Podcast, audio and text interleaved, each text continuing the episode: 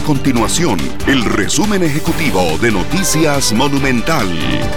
Hola, mi nombre es Alejandro Meléndez y estas son las informaciones más importantes del día en Noticias Monumental. Cuatro de cada diez indecisos de cara a la campaña electoral dice estar en esa condición por falta de información, según lo reveló la más reciente encuesta del Instituto de Estudios Sociales en Población de la Universidad Nacional, el IDESPO. De acuerdo con esta investigación, un 37% dice no estar seguro de a cuál candidato darle su apoyo y un 13% indica que ni siquiera ha pensado todavía por quién votar.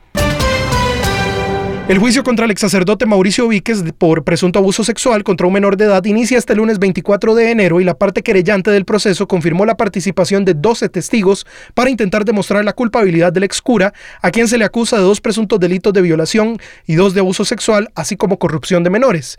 La tesis del Ministerio Público es que en apariencia Víquez abusó sexualmente al denunciante mientras fue monaguillo en la parroquia San Juan Bautista de Patarrá en Desamparados.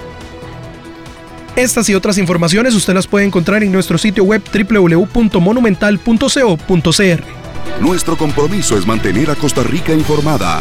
Esto fue el resumen ejecutivo de Noticias Monumental.